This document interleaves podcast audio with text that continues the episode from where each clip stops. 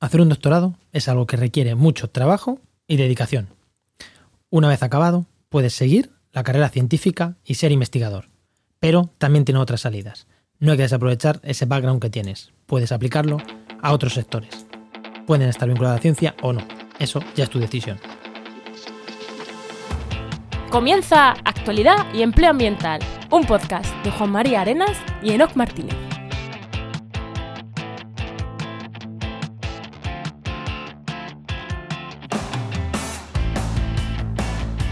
Buenas, soy Juan María Arenas Y yo, Enoco Martínez. y estamos en el programa 43 del martes 3 de marzo de 2020 con el patrocinio de GeoInnova. La Asociación de Profesionales del Territorio y del Medio Ambiente. Hoy, en el programa de hoy, hablamos con Clara García y Hugo Quintela de empleabilidad tras acabar el doctorado. Pero antes, Enoch, como siempre, como siempre, tú que. Mira, siempre me tienes tres ambientólogos y te he tenido yo dos doctores. Hay que ir contrarrestando. Para contrarrestar un poquito. ¿Qué, tal? ¿Qué tal tu semana, Enoch? Pues nada, bien, ya sabemos cómo estamos contando las últimas semanas, a tope con la red de podcast, con Podcastidae, que lleva muchísimo trabajo, parece que no, que es nada, venga, ya vamos a ponernos, pero hay muchísimos detalles. Y nada, me estoy dando cuenta de. Siempre suelo hacer trabajos yo de estos de evaluación de impacto y temas ambientales por mi cuenta, pero ahora como estoy muy liado, los he tenido que delegar y me estoy dando cuenta del trabajo que lleva la logística y la gestión de equipos. eh, ya lo sabía, pero se me había olvidado. ¿Y tú qué tal? ¿Cómo va Sí, la semana? es que ¿Cómo además a lo grande, gestión de equipos en Podcastidae, gestión de equipos en tu curro del otro. Te, ha- te has convertido en empresario, tío. Tú, tú hacías cosas como la baña, eres empresario. Yo molaba, yo antes molaba.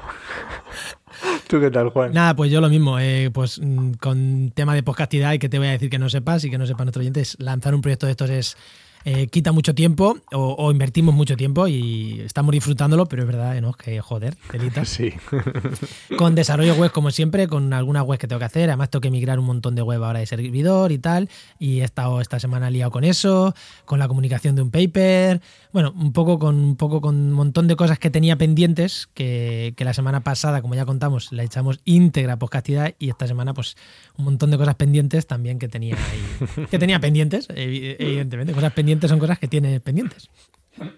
Y si te parece, vamos a dar paso ya a los invitados, que los tenemos aquí, nos Los están aquí, expectantes. Sí, Cla- Clara está Clara, Clara García, voy a hacer las presentaciones y ahora digo cómo está cada uno. Clara García, que es licenciada en bioquímica, doctora en neurociencia y comunicadora y divulgadora científica. Buenas, Clara.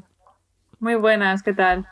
Y Hugo, Hugo es licenciado en química, doctor en química orgánica y trabajando en producción de conjugados fármaco anticuerpo. Buenas, Hugo. Hola, hola, sí, es, es cierto todo esto, sí. Sí, ¿no? Suena, suena así como, joder, ¿qué, qué- qué hace este hombre? Iba a decir que voy a decir cada uno cómo estáis, que Clara está como riendo, mirando aquí, y Hugo está como, joder, estos pesados que se callen ya y empecemos a hablar de cosas que nos interesan. No, todos". qué va. No, estaba ahí a la espera. Pero. Concentrado. Concentrado, ¿no? Sí. Pues, oye, que, que me he dejado de vuestras presentaciones así brevemente que no haya dicho. Eh, bueno, por mi parte, bueno, he trabajado también en otros sitios en industria farmacéutica. Bueno, más eso- concretamente en producción de pesticidas, pero fuera de eso. Muy bien. Y eso, eso entraremos ahora a- en detalle. Y Clara, sí, brevemente, ¿otra frase breve que me haya dejado de ti o no? No, la verdad que lo has definido muy bien. Exactamente, soy neurocientífica y ahora me dedico a divulgar, sobre todo en redes sociales. Muy bien. Pues nada, luego ya entramos a, a- a- eh, tu nombre en redes sociales para que te conozca. ¿Lo decimos ya? Sí, venga, va, lo decimos. En redes soy cerebrotes. Bueno, pues ya sabéis, si seguís a Cerebrotes, aquí tenéis a Clara hoy con nosotros para hablar de empleabilidad tras el doctorado o algo así. Pues, Enoch, vamos, vamos con la parte de empleo y entramos ya, que hoy el tema va a ser empleo también, así que hoy va a ser casi monográfico, pero creo que va a Sí. estar muy, muy interesante. Aunque no seáis doctores, quedaros a escuchar el programa, que va a estar muy, muy, muy interesante, seguro, que no solo vamos a hablar de cosas de, de doctores. Mi investigación, efectivamente. Bueno, pues vamos con la cabecera, Enoch.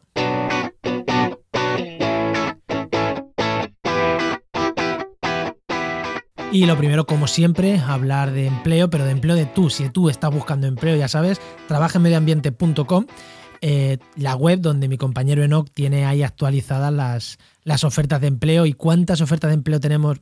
Ahora mismo tontería decirlo, es que estamos Estamos a miércoles y esto sale el martes que viene. Podemos decir las que hay ahora mismo, pero realmente, ¿cuántas? Ahora mismo, ahora mismo hay 200 y pico, pero el martes que viene no tengo ni idea. Pero seguro que hay muchísimas. O sea, ya sabéis, las revisamos una vez a la semana. Desde la primera página hasta la última están disponibles. Podéis entrar a verlas, podéis filtrar por lo que más os interese. Ahí las tenéis. Sí, habrá pues sobre 200, ¿no? La marcha que llevamos ahora mismo, que Sí, se ve que todas las empresas mismo- están buscando ahora.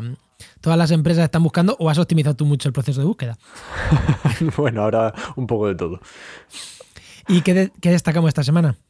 Pues mira, esta semana en vez de destacar un, un- un tipo de empleo concreto, me he fijado que últimamente está habiendo bastantes ofertas para gente sin experiencia, para personas que están buscando empleo sin experiencia. Ya sabéis que lo hemos dicho alguna vez, que normalmente suele haber un equilibrio entre eh, las ofertas de empleo para gente que no tiene ninguna experiencia o con menos de un año de experiencia.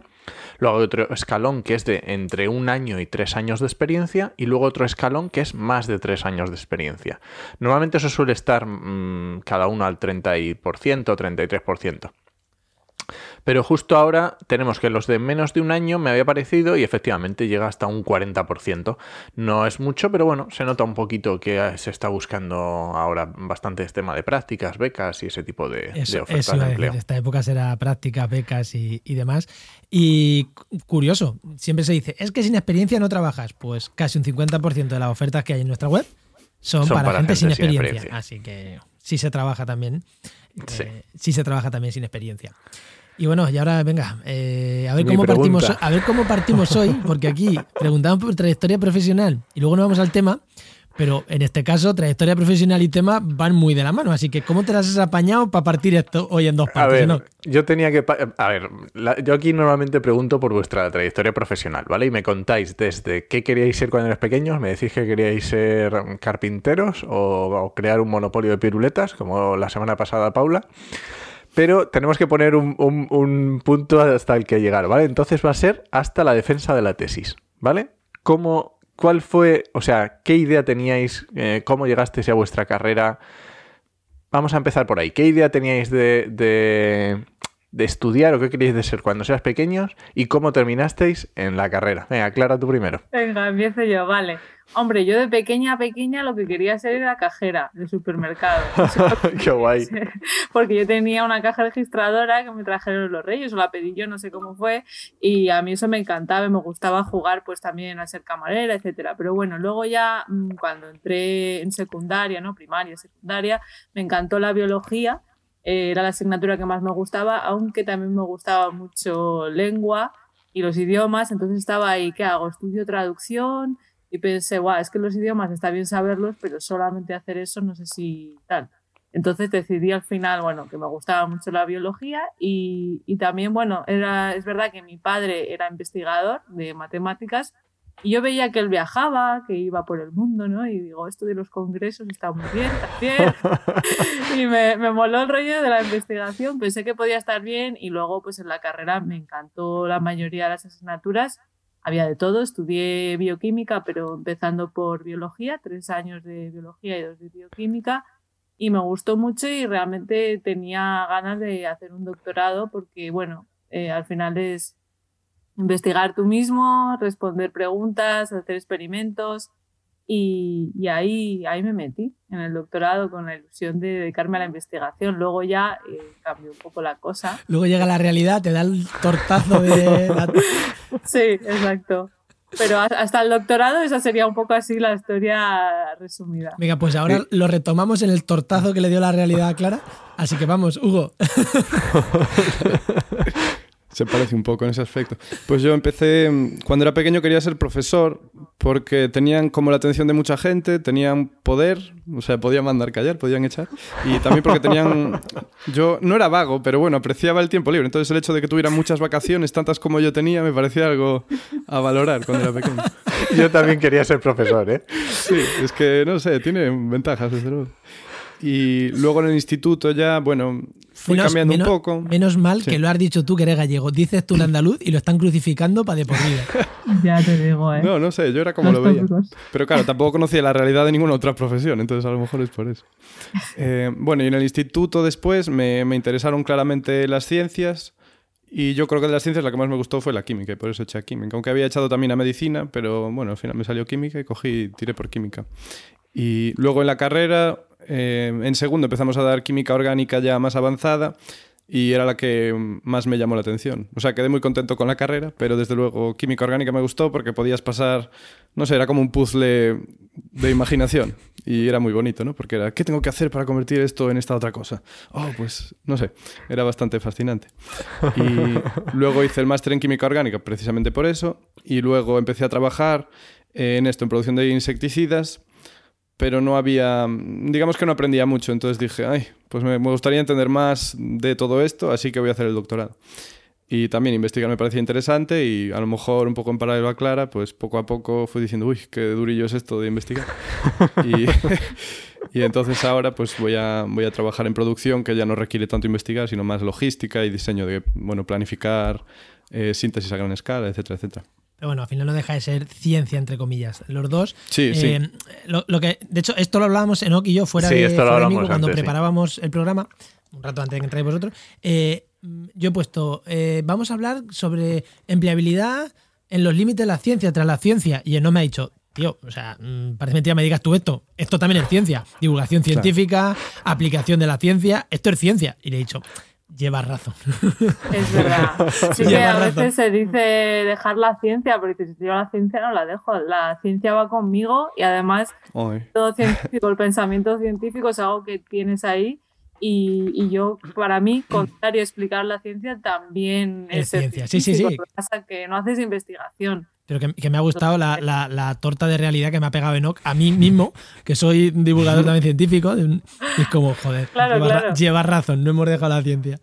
Eh, ha sido más o menos así, ¿no? Pero esto, sí, bueno, ha sido más o menos. Lo que pasa es que es muy típico y esto pasa mucho y es, lo mismo que pasa que cuando uno está, cuando se habla el típico de ver las cosas desde fuera de la caja, out of a box, y es que cuando uno, vosotros tres, hoy estáis en mayoría que sois doctorados, habéis vivido la ciencia muy desde dentro y hmm. eh, ya tenéis esa visión y nosotros, yo que no lo he hecho, tengo una visión diferente de la ciencia, que estoy desde fuera. Entonces para mí es un rincón más amplio.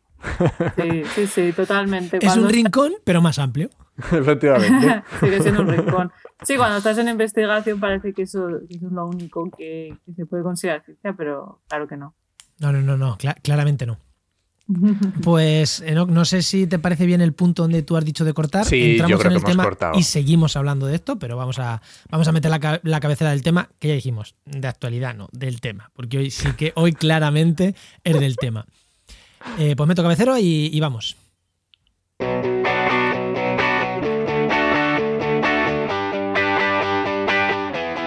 Como ya hemos dicho, seguimos, seguimos hablando de, qué pasa cuando acaba. Ahora ya, vamos a, vamos a ese punto que ha dicho Clara, eh, el punto en el que Clara se empezó a desesperar y Hugo parece que también, y dijo, bueno, igual la ciencia formal, la investigación formal, lo que todo el mundo entiende por ciencia, no es mi camino.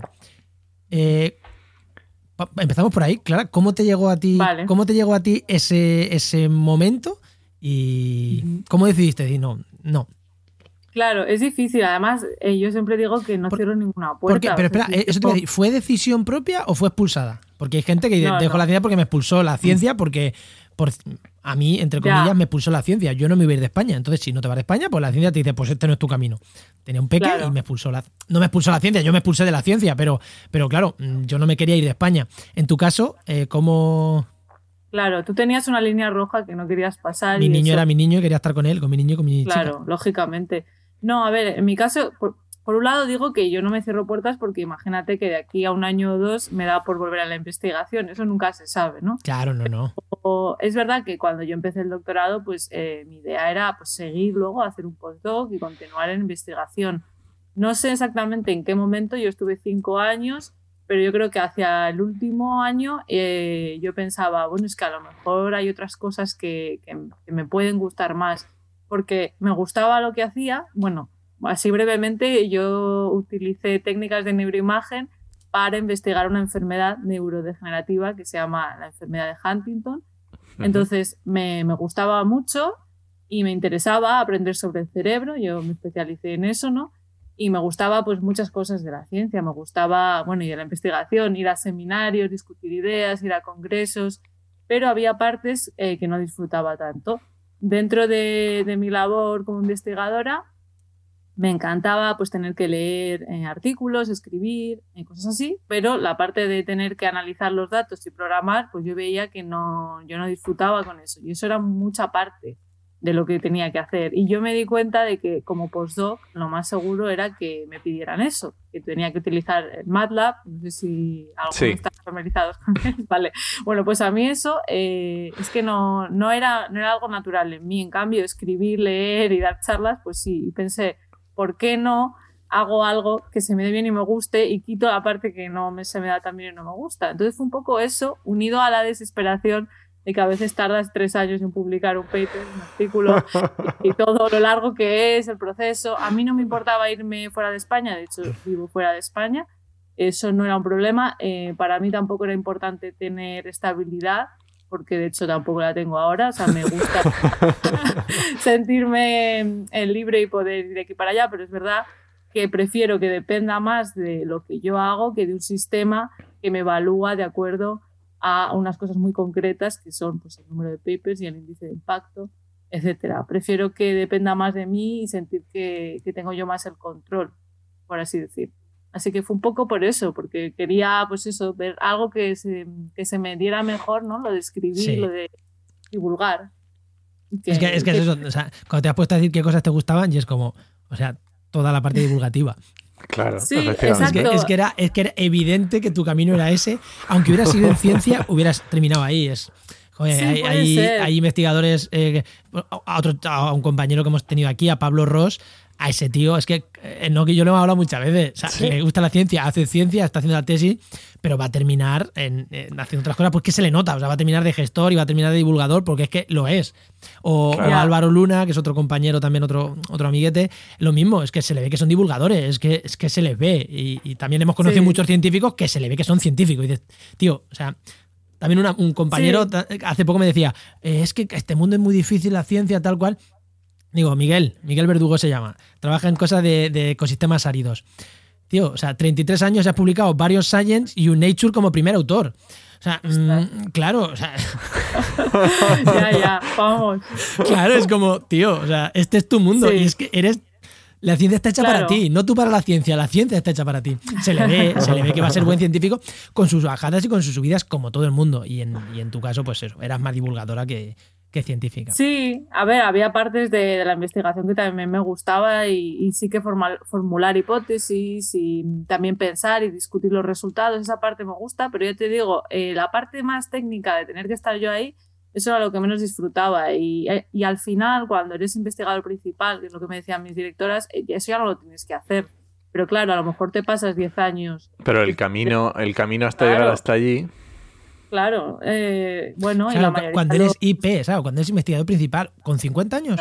¿Cuándo montas tu grupo y eres IP? Bueno, en su caso tienen, tenían 40 cuando lo formaron, pero también cada vez es más difícil. Y, no sé, que también yo los veo siempre muy estresados, ¿eh? A los científicos, o sea, a los investigadores, que digo, vale, tú estás contento con lo que haces, pero yo este nivel de estrés, o sea, vale, unos años sí, pero no quiero pasarme la vida así. Y al final fue un poco eh, para mí poner en la balanza qué tanto por ciento del trabajo estoy disfrutando. Yo creo que era más o menos 50% me gustaba y 50% lo odiaba. Entonces mi aspiración era llegar a un 70% mínimo que me guste. Putos científicos, qué cuadriculados que somos, ¿eh? el porcentaje exacto. Putos científicos. Sí. Bueno, así aproximadamente, ¿no? Como sentir que no estás la mitad del tiempo haciendo algo que no te gusta nada. ¿Y eso cómo lo haces? ¿Con Tugel? ¿Vas contando las horas que has dedicado a lo que no te gusta y a lo que sí? no, al final es una sensación, ¿no? decir, quiero hacer algo que no, no, me lleve tanto tiempo a hacer cosas que no me gustan, porque todos los trabajos tienen partes más aburridas, ¿no? O que te gustan menos, pero por lo menos aspirar a que la mayoría te guste. Para mí eso es lo más importante, más que todo lo demás. Eh, Hugo, ¿cómo se nota que aquí, eh, tanto Clara como yo, nos encanta hablar y comunicar? No te vamos a dejar ni hablar. Hugo, bueno, tengo fe en que sí, al final. Venga, cuéntanos, es interesante, o sea, estoy de acuerdo y lo que dice, estoy muy de acuerdo con casi todo, bueno, casi todo, sí, con casi todo lo que dice Clara estoy bastante de acuerdo y me siento bastante reflejado. Bueno, yo no contaba los porcentajes, pero aparte de eso... ¿Qué te pasó a ti? ¿Qué, te pasó después de volver de la farmacia a, bueno, a la farmacéutica de insecticidas, luego el doctorado? ¿Qué, ¿Cómo fue ese paso y cómo...? Yo, eh, la farmacéutica, bueno, la producción de insecticidas era, bueno, investigación para producir insecticidas y esto era en Suiza y allí trabajaba, o sea, las condiciones eran muy buenas y bueno, lo que pasa es que a todo se acostumbra uno, entonces yo dije, "Eh, pues mira, qué bien se está aquí investigando, jiji, jaja. Y luego cuando, bueno, la empresa entró un poco en crisis, ahora se la compraron los chinos, eh, entonces a mí me cesaron el contrato porque estaba de temporal y entonces decidí hacer el doctorado porque quería aprender más. Y tuve la suerte de meterme en un grupo que era muy competitivo, pero es que, claro, exigía ah, saber mucho, la gente que estaba allí, bueno, estaba rodeado de... Sí, bueno, quizá no todos fueran genios, pero Dios mío, a un nivel muy alto. Entonces tenía que estar todos los días 12 horas, era no solo investigar, sino también ir a ejercicios donde tenías que exponerte públicamente, qué sabías, qué no sabías. Eh, entonces la verdad es que sufrí un montón. Eso fueron los dos primeros dos, dos años y medio fueron. Eso fue en Alemania y después el grupo, una parte pequeña del grupo se mudó a Estados Unidos. Entonces me fui con ellos y ahí bueno, yo ya tenía un poco más de experiencia, al ser el grupo más pequeño ya me sentía mejor y también me creé un ritmo de trabajo que eran 12 horas al día, pero luego el fin de semana libre, siempre. Me, tenía, me saltaba las comidas, o sea, no comía al mediodía y hacía 12 horas, pim pam, pim pam. Ostras. Y a pesar de que era duro, como me creé una rutina y el fin de semana descansaba, de alguna manera lo llevé mejor. Pero además con esto, los ejercicios seguían, exponerte, discutir Va- en público, vamos, a, vamos a hablar tener de, miedo de... eh, estamos hablando Sí. de, para la gente que se lo esté pensando, 12 horas al día. Eh, claro, jornada laboral son de o sea, 12 horas al día por 5 días, pues son un huevo de horas. 60 horitas. Sí, Sí. ¿Y, el, ¿Y el salario? El salario... Es que, es que no bueno, me sirve porque estabas en Estados Unidos y ahí el salario de investigación es bueno. Sí, en la parte de Alemania el salario era la mitad del salario de un funcionario público de no sé qué clase era, de un grupo C o algo así. Eh, bueno, estaba para vivir, para nivel Alemania sería un salario así, digamos que mediocre, pero tampoco... ¿Qué sería? Como si en España cobras 900 euros. No, yo creo que sería un poco más. ¿Cuánto, Mil, cuánto mil cobra? cien. Unos mil, 1.600 netos o algo así. Cobrabas allí cobraba. 1.600 netos. Ah, bueno. Sí, o 1.500 quizás. Mm, Por ahí, Sí, vale. pero por el el piso, el piso ya te costaba, ¿qué? No, esto era en Alemania. En Alemania el piso pues eran 500. 500 Ah, en. Alemania Nah, no está mal, no está mal. O sea, Sí, no vale. mal. ¿Y, ¿Y en Estados Unidos? En Estados Unidos eran unos 3.000 netos. Y bueno, yo escogí vivir cerca del trabajo, así que me cogí un apartamento muy caro. Y entonces se me iban pues casi 2.000 al mes en el apartamento. Ostras. Sí, Sí, pero sí, bueno, no, no, no, tenía, es así, eso ¿eh? fue cosa mía. Quise ir andando al trabajito para no estar luego, después de 12 horas, cogerme una hora de metro, pues no me apetecía. No, normal. Claro. Entonces lo, lo monté así. Eh, eso, y en Estados Unidos, el- bueno, no pagaban tampoco mal. Si vivías en Brooklyn, pues tampoco estaba mal. Y otros compañeros podían dar clases, porque allí el sistema es un poco distinto. Entonces, si estás haciendo el doctorado, puedes dar clases en paralelo y eso se paga muy bien. Lo pagan 80 dólares la hora. Pero yo, como venía de Alemania, no podía. Así que, bueno, me tenía que joder.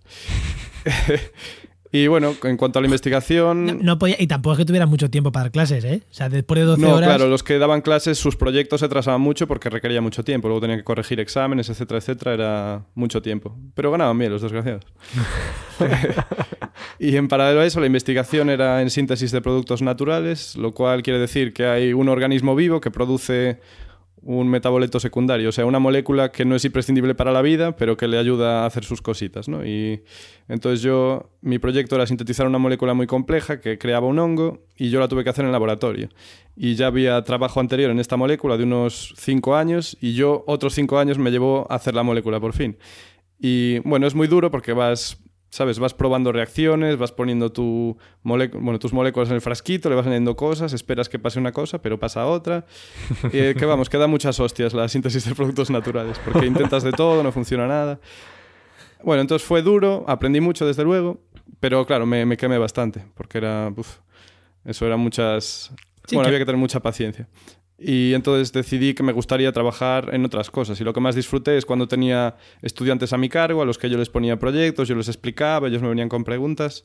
Y también cuando tenía que hacer group meetings, o sea, explicar lo que estaba haciendo, también era lo que me gustaba. O sea que la parte de divulgación me gustaba, pero la parte de mandar y enseñar, pues también mucho. Mandar, es lo importante. Sí. Me- bueno, me eso como cuando yo era personalmente me veo también un poco reflejado en ti.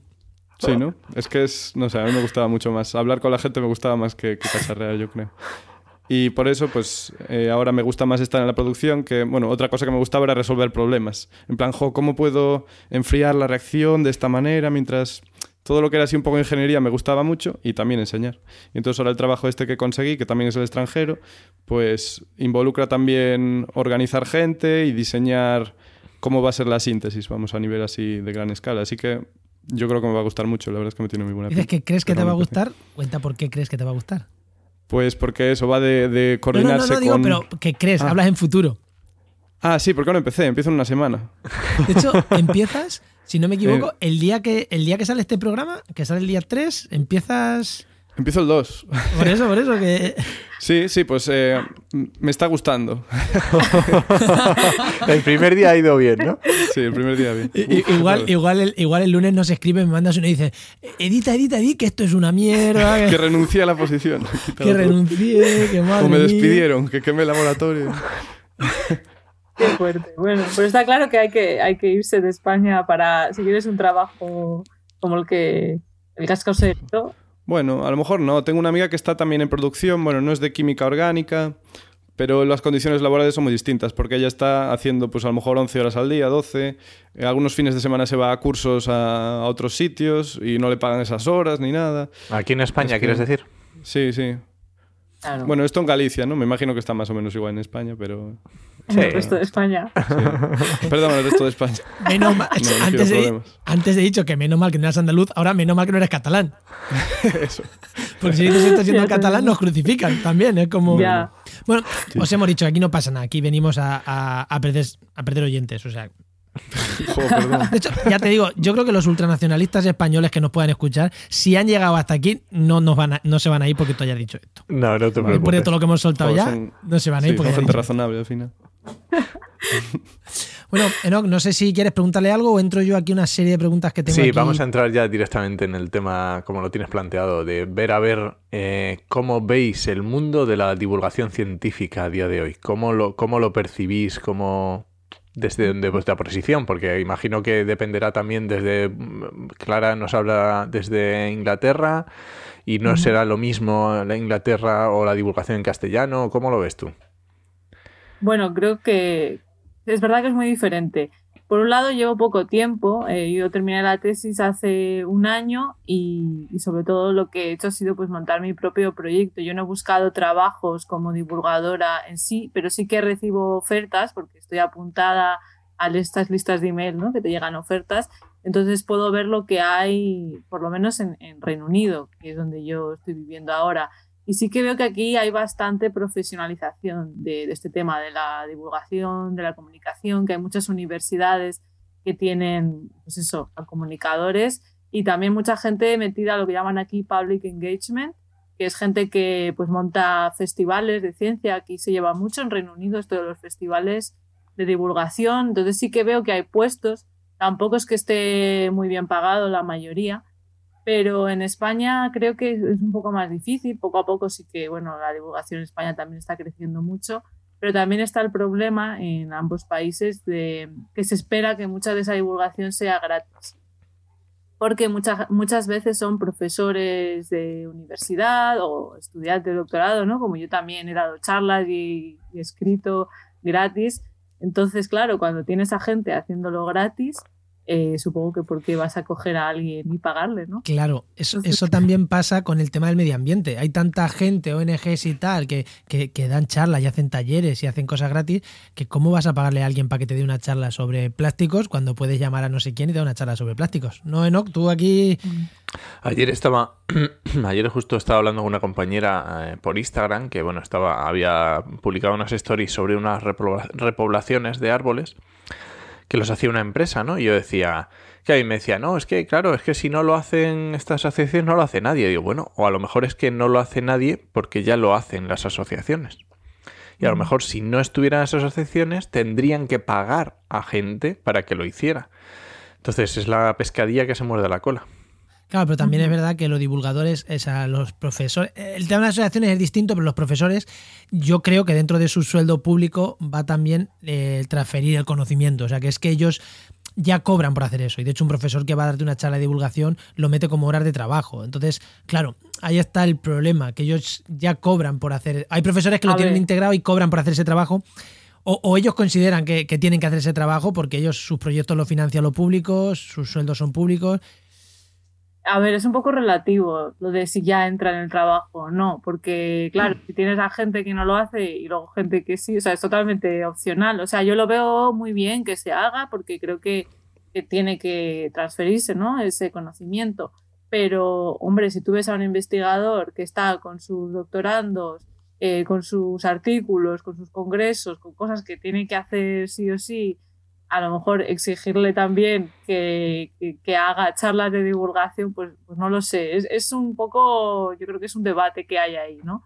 No sé si entra o no entra en el sueldo, pero mm, desde luego no estoy en contra de que eso se haga, por, supuesto que no, pero claro, eh, es, es, complicado, pues eso. Luego también tiene esa gente que lo hace en su tiempo libre, mucha gente que está en YouTube, eh, como yo o otros, eh, bueno, pues escribes también artículos lo haces también porque es una pasión.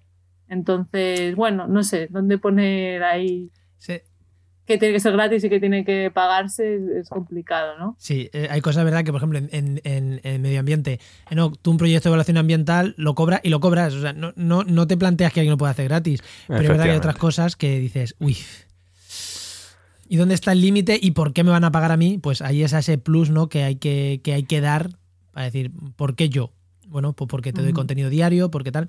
Bueno, y hay muchas formas de, cobrar también, es verdad que muchísimas formas. Tú, Hugo, ahora, ahora volvemos contigo, Clara. Hugo, eh, tú de divulgación eh, ahora mismo estás haciendo algo porque decías que te gustaba dar charlas, que te gustaba, pero ahora mismo sé que tienes proyectos en mente, sé que tienes proyectos en mente que, bueno, eso ya, ya los contaremos o ya los contarás. Pero a día de hoy, ¿haces algo de divulgación o...? Porque antes decías que te gustaba bastante. Sí, me gustaba, pero no, la verdad es que no, no he hecho nada de esto porque, no sé, no, no lo vi nunca como que yo fuera a ser capaz de crear algo así como está haciendo Clara. Eh, pues no sé, claro, no, no tenía tanta fe en mí mismo quizá para pensar que podría hacer algo así, a pesar de que me gustaba.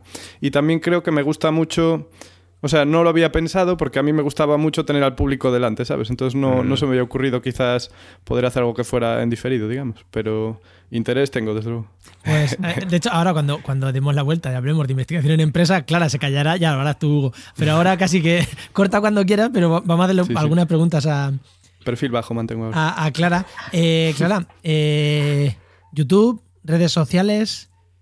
Eh, escribir artículos, qué es lo que más te gusta y qué es lo que a lo que le ves más futuro, porque parece que un divulgador, si no está en YouTube, no es divulgador. Y, y si no está en Instagram, es que si no estás en Instagram y en YouTube, no divulgas. Ya está, no, no. No, claro que no. Hay muchas maneras de divulgar. A mí me gusta todo. Eh, yo tenía en mente cuando estaba ya terminando el doctorado el canal de YouTube. Esa era mi ilusión. Eh, pese al miedo de ponerme delante de la cámara. Eso también hay gente que a veces te dice, no, pero es que, claro, a ti no te da vergüenza. Y dices, no, no, sí que me da Sí que me da vergüenza, pero, le pero me pongo delante. Igual, igual que eh. ponerte un micro. Es que, claro, tu voz suena bien. No, no me he escuchado, o sea, es que escúchate a ti mismo y todo el mundo, todo el mundo suena mal. No digo tu voz, de cualquiera. Eh, todo el mundo a sí mismo se escucha mal hasta que se ha escuchado 100 veces. Ahora mismo yo personalmente ya no, o sea, mi voz ya es la que yo me escucho, pero eso cuesta, pues igual que verte en la cámara pasa lo mismo.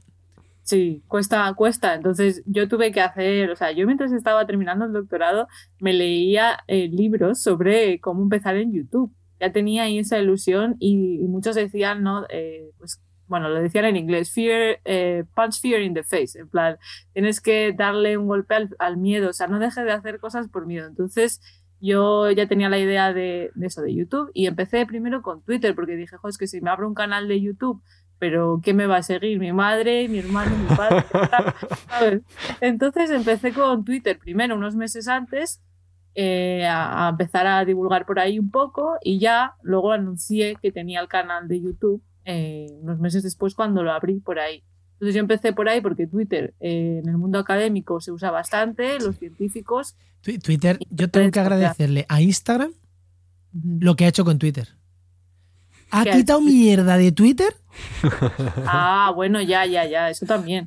se, han ido a Instagram, el típico foto de aquí desayunando. Se han ido a Instagram y ahora Twitter es un sitio amigable donde insultar abiertamente, donde insultar, pero... Amigable no sé si diría. Yo creo que, Instagram, eh, que Instagram yo me lo he abierto hace muy poco. No, amigable me refiero. No, amigable no. que se insulta muchísimo, se insulta muchísimo. Por hecho, amigable donde insultar, se insulta muchísimo, se falta el respeto muchísimo. Pero los temas antes estaba más copado de eh, lo que pasaba en Operación Triunfo, lo que pasa de la típica foto del futbolista que se ha hecho no sé qué foto, y todo eso ha desaparecido de ahí. Por eso digo amigable, porque ya no está toda esa basura que había ahí, con todo el respeto al que le gusta seguir así al futbolista le ha salido un grano o, una peca. Eh, eso se ha ido. Es que yo siempre he seguido solo a científicos en, Twitter, entonces, eh, y luego ya a divulgadores cuando me iba a meter. Entonces yo casi todo lo que veía, eh, claro, es, es, tema de ciencia, pero sí que creo que en Twitter se crea a veces ahí, bueno, unas discusiones un poco desagradables, ¿no? Entonces yo ahí no me quiero meter nunca. Y en Instagram, en cambio, es todo muy happy flower, ¿no? Como más pues, eh, bonito, y, pero es verdad que también más superficial a veces, pero no tiene por qué. Entonces, bueno, volviendo a lo que me preguntabas, pues eh, yo no creo que tengas que estar en todas las redes sociales si no quieres, pero sí que ayuda. También hay diferentes eh, segmentos de la población en unas y en otras y si quieres llegar a más gente, pues ayuda. Yo me he hecho Instagram por eso, porque yo no había usado nunca Instagram en mi vida personal y me lo he creado para cerebrotes. Entonces, a mí me gusta todo esto, me gusta hacer vídeos, me, me, parece divertido, pero también me gusta escribir mucho, siempre me ha gustado escribir. Entonces, pues también intento eh, escribir algún artículo y de hecho, pues bueno, cuando ya escribes un guion para YouTube, eso luego lo puedes reusar y reconvertir en un artículo, ¿no? Y ahora también estoy eh, escribiendo artículos en inglés para niños en Estados Unidos, que eso ya es un trabajo, digamos, no, no es divulgar en sí, pero bueno, estás comunicando ciencia. No, estás haciendo lo mismo pero cobrando. Y al cobrar pues tienes ciertas, ciertas mm, cosas que dices... Limitaciones. Claro, limitaciones. Nosotros ahora por este podcast cobramos el patrocinio y tenemos que pues, hacer la sesión del patrocinio. Y que nos encanta, nos encanta porque aprendemos un montón, pero pues hay que hacerla, evidentemente. Pues esto es igual, en tu caso igual. Divulga, pero con ciertas condiciones. Claro, te dicen, a mí me dicen, tienes que escribir un artículo sobre esto. Entonces eh, yo escribo sobre eso y también es un reto nuevo para mí escribir para niños, porque yo normalmente me dirijo a adultos, entonces escribir para niños es un poco diferente en inglés, sí, encima en inglés. Pero a mí me gusta todo y dar charlas también. Lo que pasa que es verdad que para mí escribir es como lo más natural, siempre me ha gustado escribir. En cambio, cuando voy a grabar o dar una charla, para mí eso requiere mucha más energía. Eh, te acabas agotado. Sí, hay, formatos más agradables que otros. Es verdad que el vídeo es de los menos eh, de los menos agradables en cuanto a que tienes que echar mucho tiempo. Mm, hay otros formatos que son más, más agradecidos, entre comillas tienes que prepararlo, claro, tienes que estar decente, ¿no? Eh, todas esas cosas, pero creo que también tiene mucho futuro el vídeo, bueno, todos los expertos lo dicen, porque la gente cada vez eh, ve más vídeos y lee menos. Entonces vas a llegar a más gente, porque es más, es más ameno, vamos, yo también lo hago. Que te cuenten algo en vídeo, vas a escuchar a alguien, es como estar con un amigo tomándote algo que te lo cuenten, que leerlo pero yo creo que las dos cosas tienen que existir, porque también, y escuchar podcast, por supuesto, de escuchar podcast mientras estás yendo al trabajo, mientras estás en el gimnasio, ver vídeos cuando estás en casa, leer a lo mejor pues también en casa o en el trayecto al, trabajo, en el metro.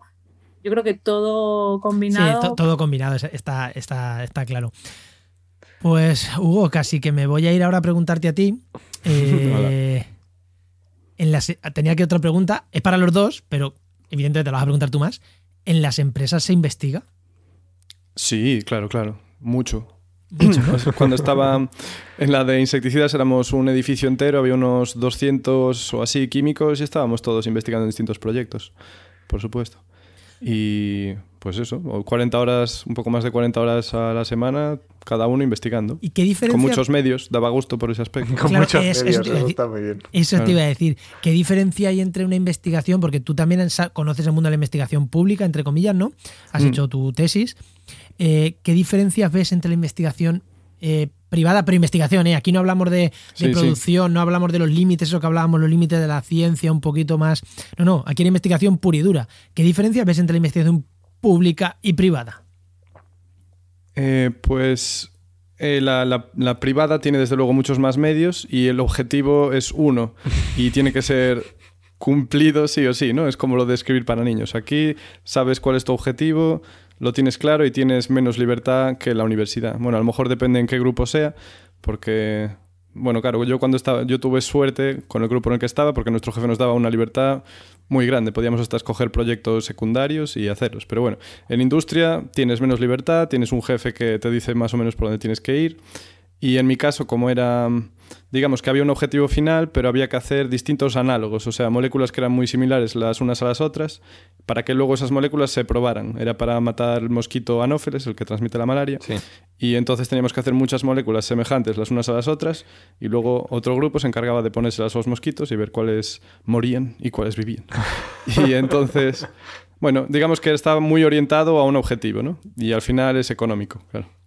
Pero bueno, esa es una. Y la otra es los medios. Si necesitas tal cosa, pam, te la dan. Si, bueno, tienes las máquinas, más máquinas a tu disposición. eh, luego algunas cosas están, bueno, no externalizadas, pero algunos ensayos no los tienes que hacer tú mismo, como en la universidad. Y Bueno, te los hacen, lo cual era muy, muy Bueno, cómodo, claro. Yo en la universidad había cosas que no hacíamos nosotros, que las mandabas a las mandabas a laboratorios, otros laboratorios pagabas y ya está. O sea, que, que el yo me lo quiso y yo me lo como de la investigación pública, sí y no. Eh, Claro, a ver, depende, nosotros yo es que tuve había, suerte Había y- análisis que lo mandaban o a otras universidades. Yo colaboraba con la. Hmm. Tesis en la UCM, UC, sí, en la Universidad de Castilla-La Mancha, y a la Rey Juan Carlos, a mí los análisis de suelo, yo les llevé las muestras de suelo y me devolvieron los datos. No, no cogí una, no cogí nada, nada, na- o sea, no sé cómo se hicieron. Luego para los papers me mandaban un, se ha hecho así, copiaba y pegaba en el paper a correr. No tenía ni idea de cómo se había hecho. Sí, no. Claro, para cosas específicas también, pero en química, digamos que hay, bueno, en química orgánica hay un poco sota caballo rey, se podría decir, y también depende de qué universidad. Y eso, nosotros teníamos suerte, teníamos algunos aparatos que eran nuestros, pero eso es raro. Teníamos un HPLC masas, eh, luego el, el RMN, la resonancia magnética nuclear, eso estuvo en otras universidades y allí sí que se externalizaba. Pero en las empresas tienes la suerte de que lo haces rápido y la gente bueno, digamos que no tienes que hacerlo tú todo. En la universidad nosotros teníamos que analizar los espectros, teníamos que interpretar muchas cosas que en la industria ya te venía Eh, hecho. Yo entonces, Lo cual, lo que, bueno, era conveniente que para ser más productivo, pero quizá era un poco más Claro, por lo que tedioso porque está bien también. está bien en investigación, pero creo que en formación, por lo que estás diciendo, Mm. creo que es más interesante entonces la formación. Eh, aviso navegante que hace una tesis, la- por lo que me estás contando y por la experiencia que yo tengo, creo que la formación en la pública es más interesante en investigación pública porque tocas más cosas, aprende a hacer Sí. más cosas. En este caso, Sí. si es todo más eh, sota caballera, ya digo, yo no hice el análisis de suelo, es verdad, pero hice otras muchas cosas. Pero Mm. es verdad que en la, en la investigación pública puedes tocar muchos más palos y te puedes dando cuenta de lo que te gusta, lo que no te gusta. Si Clara a lo mejor hubiera hecho una tesis, eh, haces esto, esto, así, pum, pum, pum, pum, pum, formal, pues a lo mejor no se hubiera dado cuenta de que su mundo era la divulgación. Porque a lo mejor. mm, Cierto. Sí, no- lo que pasa que, a ver, es bueno y es malo. Es bueno porque ves todo el proceso desde el principio hasta el final, pero una vez que ya lo has visto y hay una parte que te gusta mucho, se te da bien y otra parte que no, lo malo, eh, normalmente en la investigación normal en las universidades es que tienes que seguir haciéndolo todo tú.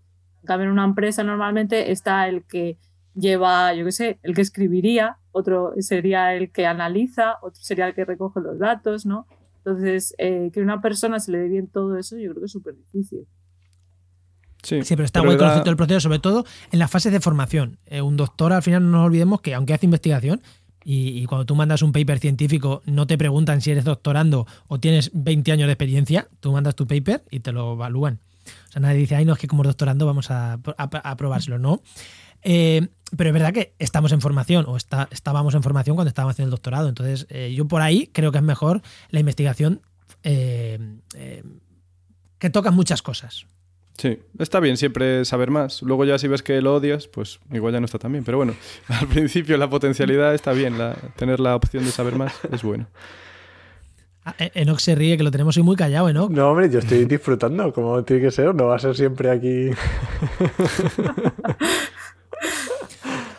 Pues No, es muy eh, interesante, la verdad que es muy interesante y creo que da una, dais una visión, a ver, para una persona que acaba de terminar la carrera o que no sabe muy bien qué hacer o que le llama al mundo de la investigación pero no sabe cómo afrontarlo, yo creo que está muy bien conocer, o sea, conocer cuál va a ser su futuro y que hay cosas que realmente no te explican, porque cuando un profesor en la universidad te ficha, entre comillas, ¿no? Para, oye, a ti que te veo, que te gusta, que tal, no sé qué, pues a lo mejor no te cuentan lo que va a significar o dónde te estás metiendo. A veces es. Es como un vampiro que ve a su víctima, un profesor.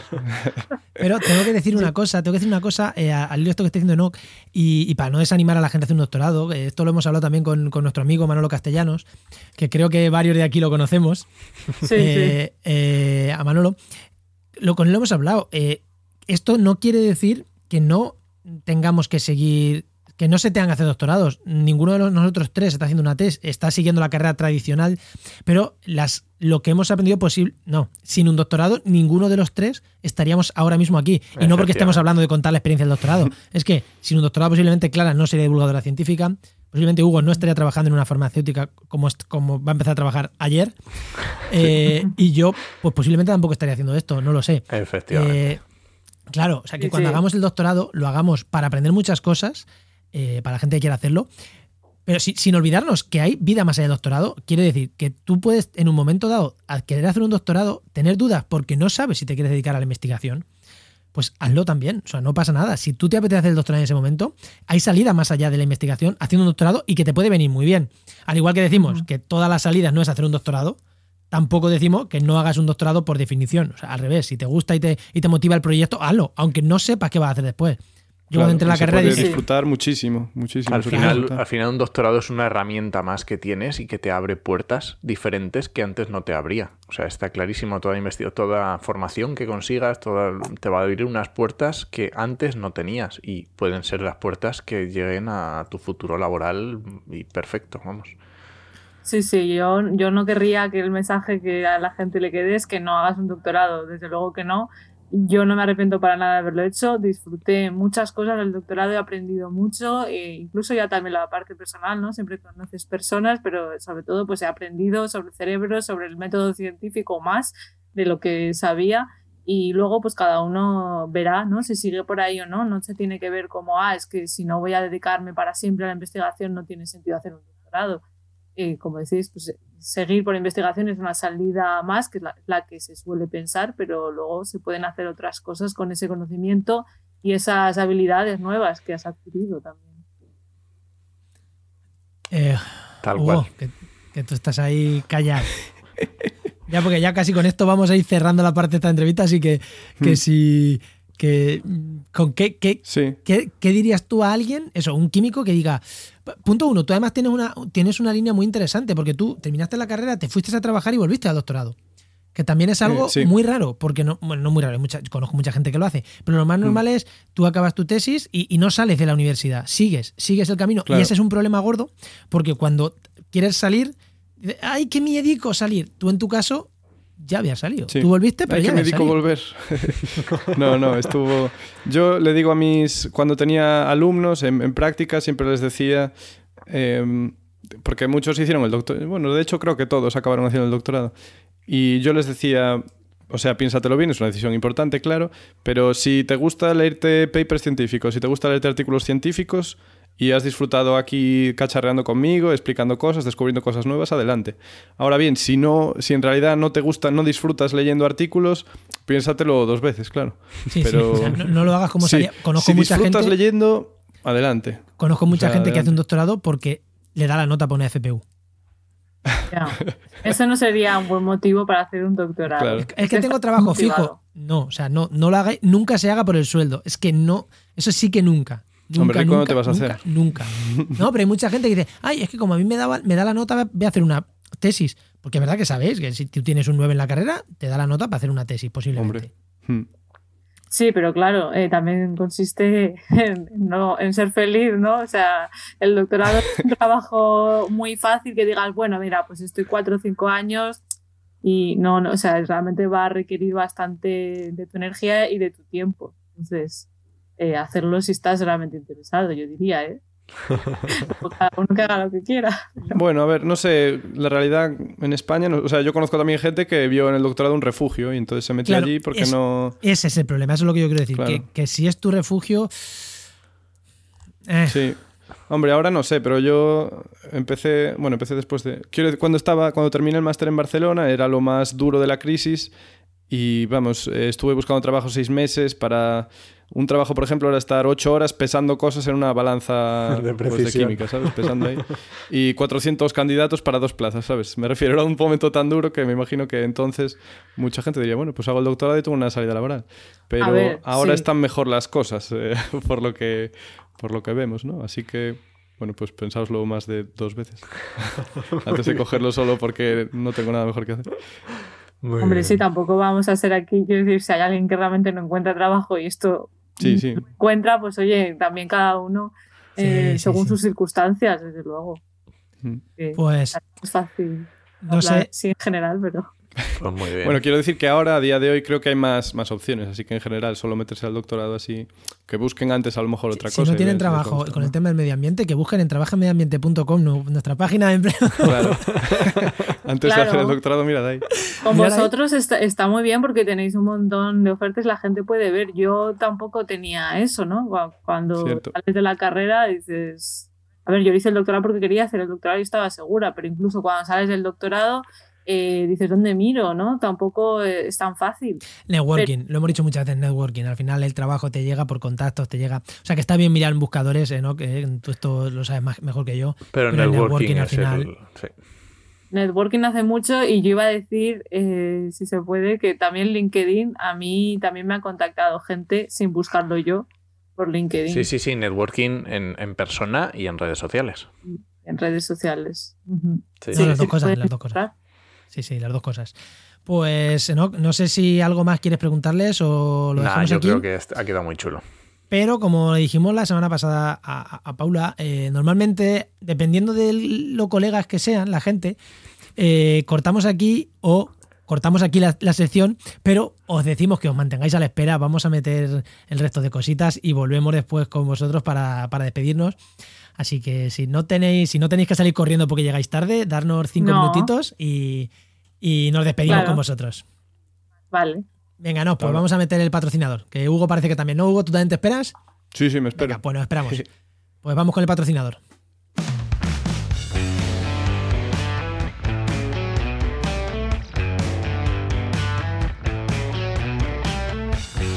Venga, pues Enoch, vamos, seguimos con el programa, seguimos con esta sección, voy a decir nueva, ya no tan nueva, que nos viene gracias a GeoInnova La Asociación de Profesionales del Territorio y del Medio Ambiente. y que cada semana nos traen un par de, de herramientas, más o menos, un par de herramientas que nos son súper útiles para la gente que trabajáis o que trabajamos en temas de medio ambiente. ¿Y a quién tenemos hoy? Hoy repetimos, ¿no? Hoy volvemos a Sí, repetir. hoy tenemos de nuevo a, a Marcos Ginemo, Gi- oiga, Marcos Jimeno, perdón, que como ya sabéis es geógrafo, emprendedor y por supuesto profesor de Ginnova. Buenas, Marcos, ¿qué tal? Hola, Muy buenas, ¿qué tal? Pues, ¿qué dos herramientas nos traes esta semana? Bueno, pues esta semana os voy a traer dos herramientas que son súper fáciles de utilizar y súper interesantes. Son dos plugins de QGIS que en el mundo de- del medio ambiente se utiliza mucho. Sí. Y una de ellas es eh, Point Sampling Tool, ¿vale? Que es una interfaz súper sencilla en la que necesitamos una capa con puntos, una capa raster con alturas y simplemente lo que haremos será a través de esos puntos extraer la altura o, o el dato que sea de, de la capa raster. Y luego Ay, qué podemos bueno. unirlo con, con- a través de un identificador, lo podremos unir con, con cualquier capa que nosotros queramos. O sea, para, para la gente que a lo mejor le pide un poco más lejos, es coger tus puntos, yo tengo estos puntos, a saber a qué altura están esos puntos, ¿no? Sobre el nivel del mar, por, entiendo. Eso Eh, es. te hace un- un- una unión, te dice, pues este punto está a mm, 750 metros. Eso es, extrae la altura, el dato de, de la celda que, que le corresponda corresponda. y, nos, y, y te, lo, te lo graba en la, en la capa que tú, le, que tú le has introducido. Qué bueno. Yo eso Y otro- en la tesis lo estuve haciendo cosas de esas y... y estas Sí, automatizaciones facilita, facilita bastante, sí. Sí. Y venga, nos decías otro, otro plugin también de QGIS, ¿no? Sí, este lo más difícil que tiene es la pronunciación, que es QGIS to 3 JS. JS debe ser por JavaScript y es un plugin que nos sirve para generar modelos 3D.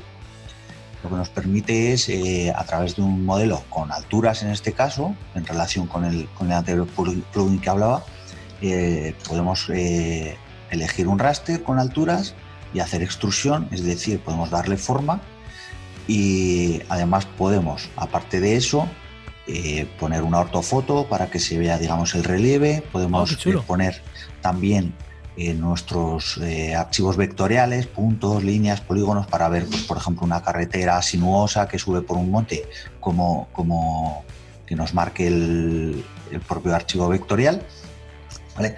Y es súper útil también para hacer estudios de, visibil- de visibilidad y de impacto ambiental, porque podemos eh, ver cómo se vería, eh, por ejemplo, que sea un vertedero o una, una empresa cualquiera que, que queramos poner o un parque eólico y saber cómo afectaría la visibilidad, por ejemplo. El o- paisaje, ¿no? Eso es, y hacernos una idea. Pues Sería tiene que, superútil. tiene que ser unas imágenes súper chulas ahí en, siendo 3D, tiene que estar súper chulo. Salen muy chulas y hay otra cosa que es como una especie de bonus track que podemos guardarlo en formato HTML e incrustarlo en una página web que la Anda. gente pueda jugar con él. Ay, qué chulo. Pero lo inserta, claro, tendrás que subir el archivo y. Eso es, es- ya lo sube como una propia página HTML. No tenemos que hacer nada. Ah, Entonces- insertas directamente eso y ya, con, ya te sube en el HTML, te sube todo lo que él necesita, mapa, tal, todo, Eso sube es. todo. Sí, si lo subes al servidor, eh, directamente ya lo puedes mostrar. Supongo que bueno. para sitios grandes pesará mucho, pero para sitios pequeñitos. Pesa, Mm. Depende de la resolución que le queramos dar, pesará más o menos y, y podremos utilizarlo. Pero bueno, cuanto menos pese, si es para una web, mejor. Claro, por eso, por eso. Es que como también, de esa- aparte de podcast, hago webs, eh, yo, ya, Sí. yo ya me han empezado las neuronas a, a unirse ahí rápido. Pues ya sabéis, este plugin es QGIS, el número 2, 3 de, en inglés, JS. Lo dejamos en las notas del programa. no y el otro, Point Sample Tools, Eso Tools. es. sin ese. Pues muchísimas gracias, Marcos, de nuevo. Muchas gracias. Hasta otro día que te vengas. Gracias a vosotros, Yes. encantado de volver. Volverás, volverás. Pues eh, recordar que esta sección ha sido patrocinada por GeoInnova La Asociación de Profesionales del Territorio y del Medio Ambiente. y que puedes encontrar en www.geoinnova.org.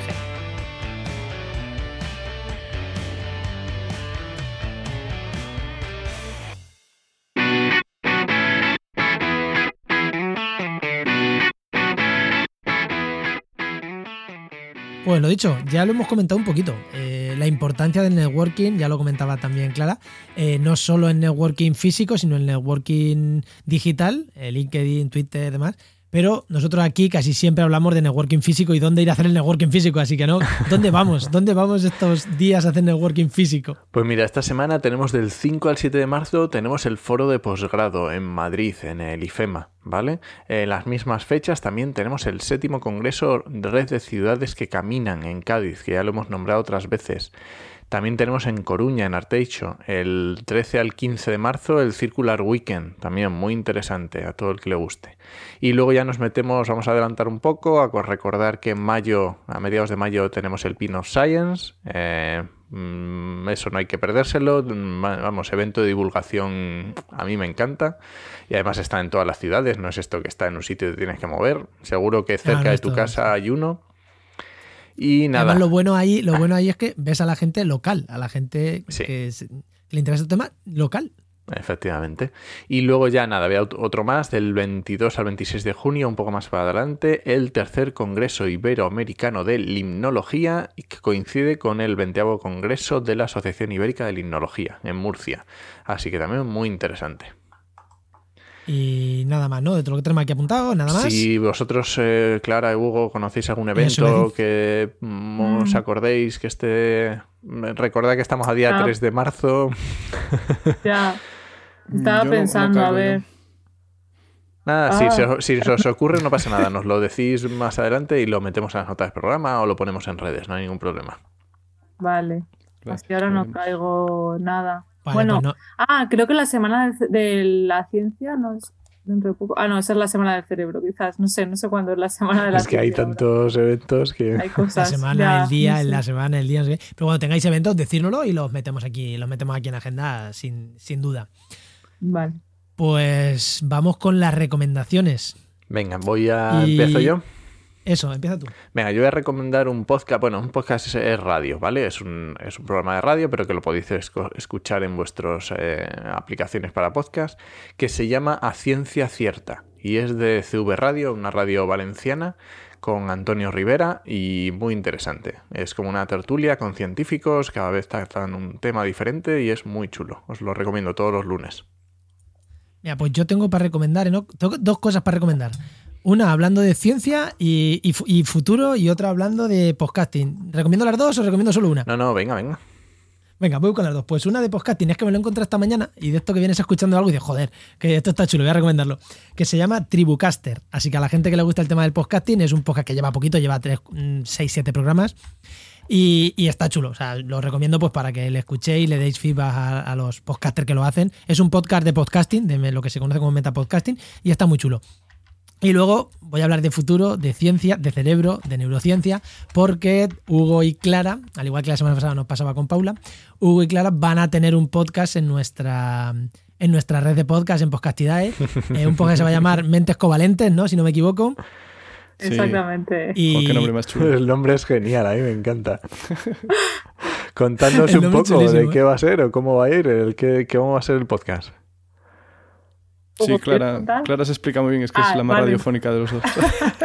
pues a ver, es un podcast en el, que vamos a hablar de, de nuestras dos especialidades. Eh, yo voy a hablar de neurociencia y Hugo va a hablar de química. Lo que pasa es que hablaremos del mismo tema, o sea, en cada episodio hablaremos de un tema en concreto y lo enfocaremos desde las dos visiones.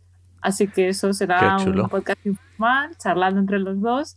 Y bueno, espero que, que os guste. Qué bueno. Sí, sí, yo, yo me, me, adhiero a eso, también lo espero. Seguro pues yo, que va a yo estar tengo que decir chulo. que no os he escuchado todavía. Enoch sí que os, está, os ha escuchado Sí, ya en la edición. Yo ya he escuchado ya. Así que bueno, tú si quieres animar a la gente a que escuchen. Sí, sí, vamos, vamos, yo no me lo perdería. Yo me he escuchado sobre todo el principio y editando algunos trocitos, todavía no me los he escuchado eh, entero los capítulos que ya están grabados, pero vamos, eh, pinta súper chulo. Oh, gracias. verdad. Muchas gracias. Y el nombre, y el nombre un acierto, ¿eh? Mentes covalentes. A mí me ya sabéis, encanta el nombre. eh, si nos escucháis pasado el 9 de marzo, ya va a estar en vuestros reproductores, podéis buscarlo. Y si nos escucháis antes del 9 de marzo, pues apuntároslo y a partir del 9 en los reproductores va a estar Mentes covalentes. Me lo apunto. no te lo pierdas, ¿eh? Y ahora vamos con vuestras recomendaciones. ¿Qué nos recomendáis, Hugo, Clara? ¿Qué nos recomendáis vosotros? Venga, Hugo, Clara. ¿quién Bueno, a ver, empieza? yo- Hugo, venga. Yo es que es algo demasiado. Bueno, es muy exótico, ¿vale? Porque es, es en alemán. Entonces, Pues entonces me vas a tener que pasar es- el título luego por... sí, es, eh, es el podcast que más escucho así de ciencia. Se llama Resonator, así como suena. Ah, venga, vale, eso no es, Resonator. no es difícil.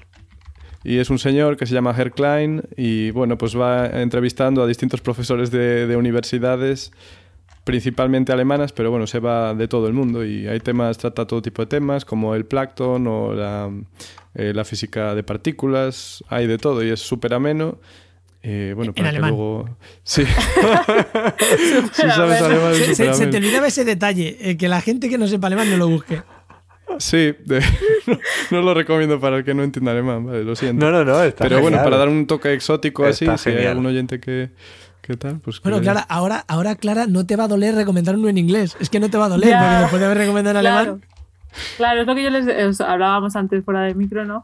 Que, que yo los podcasts que escucho de ciencia son sobre todo en inglés. Entonces, bueno, yo voy a recomendar el que he escuchado durante más tiempo, se llama The Naked Scientists, o sea, como los científicos al Se desnudo desnuda, sería. ¿no? Y sí, pero metafóricamente. Oh, Hombre, es un podcast, Eh, a lo Bri- mejor se desnudan realmente, pero.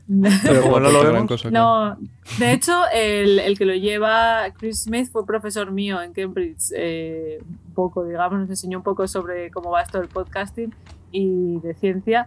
Y está muy bien, es en inglés británico, pero hablan de, eso, de temas muy diversos de ciencia. Y luego otro que he empezado a escuchar ahora, más informal, que me gusta mucho, esos son estadounidenses, se llama Stuff You Should Know, es como cosas que deberías saber. Y cada, cada episodio es de un tema diferente.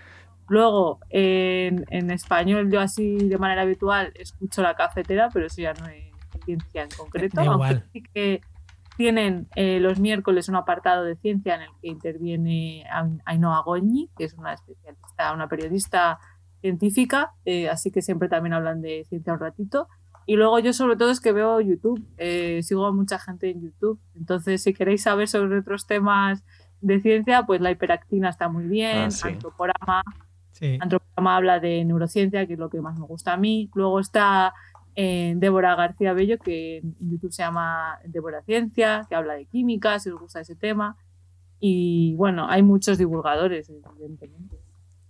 Son solo unos pocos. Y luego pues está mi canal, por supuesto, Cerebrote, si queréis saber de neurociencia. El mejor. Todos, el mejor de todos. No, pero bueno. hay muchos, eh, y, en inglés también, claro, hay de todo. Pero bueno, Pues- esas son mis recomendaciones. Pues genial. Pues, joder, no, no diréis que no tenéis recomendaciones. Habéis cogido papel y boli, darle para atrás al reproductor y volvéis, eh, volvéis todo lo que ha recomendado, porque es verdad que, que todo lo que ha recomendado, sobre todo el castellano, yo los conozco más y es verdad que todo es eh, muy, muy, muy recomendable. Y, y- y si te dedicas, a- si te gusta este mundo, a esa los tienes que conocer a todo lo que ha recomendado. Bueno, y Claro. sí, perdón que no he comentado aventuras barbudas, si os gustan temas así más, Más de ambientales, ¿no? de, de medio ambiente, Aventuras Barbudas tiene un canal y también pues, eh, ahora tiene su programa de Twitch, que esto es algo nuevo, de hecho estuve yo ayer, ayer, que es 25 de febrero para mí, eh, con él, que tiene un canal en el que habla de, de, ah, bueno, un programa que habla de cambio climático dentro de Twitch de Escenio TV. Por si os Pues, interesa ese genial, tema. pues lo, le- lo, lo- lo enlazaremos aquí también para quien quiera, pero vamos, que, que lo busquen en es- que lo busquen que seguro que, que lo encuentran fácil en YouTube. Aventuras Sí. barbudas no creo que haya muchos. No. Pues no, si hay algo más, no sé. eh, No, simplemente que nos cuenten a ver dónde los podemos encontrar en redes o en LinkedIn o por dónde se mueven o cómo, cómo los pueden escuchar los que nos estén oyendo y, oyendo y os hayan quedado con ganas de más. Hugo, ¿tú te- estás en alguna red? Yo, Nada, yo solo estoy en. LinkedIn. Eh, si me queréis ofrecer trabajo o hablar de cualquier cosa interesante, estoy disponible. ¿Cómo te buscan en LinkedIn? Eh, Hugo Quintela Varela, si mal no Hugo recuerdo. Quintela sí, Varela. Hugo Quintela Varela. Ajá. Sí, bueno, yo sí que estoy en redes eh, con mi cerebrotes. Estoy tanto en Twitter como en Instagram, tengo una página de Facebook. En LinkedIn también estoy como Clara García Gorro, son mis apellidos. Y bueno, próximamente pues estaremos también los dos juntos. De hecho, ya estamos como mentes covalentes, lo que pasa que no hemos empezado a subir casi cosas porque todavía no estamos empezando. Pero esas son mis redes, sí. Pues, Pues genial. genial. Eh, seguiros, eh, a la gente que está escuchando, que, que os sigan, que seguir a Clara, seguir a Hugo, bueno, a Hugo realmente, seguirlo en Mentes Covalentes, porque un poco más sitio. O si lo veis por la calle lo podéis seguir, pero ya está. Y, y nada, pues muchísimas, muchísimas, muchísimas gracias por haber estado aquí con nosotros, haberos robado este rato de, de- de vuestro tiempo para compartir con nosotros un rato de podcast. A Gracias a vosotros. Muchas Y nos gracias. A vosotros. escuchamos y nos escuchamos en Mentes Covalentes y bueno, y seguimos hablando, seguimos hablando que nosotros hablamos casi todos los días, así que seguiremos hablando. Por supuesto. Muchísimas Por supuesto. gracias. Muchas gracias. Gracias. Gracias. Y nos vamos, Enoch. eh, nos vamos hasta la semana que viene. Recuerda que puedes escucharnos en todos los sitios donde nos estén escuchando y mucho más. Eh, déjanos donde nos estés escuchando comentarios, likes, me gusta, suscríbete. Bueno, ayúdanos a crecer también con esa pequeña visibilidad. Comparte el programa si te ha gustado. Y os esperamos el martes que viene en Actualidad y Empleo Ambiental y durante toda la semana en trabajaenmedioambiente.com y en nuestras redes sociales. Nos escuchamos. Adiós.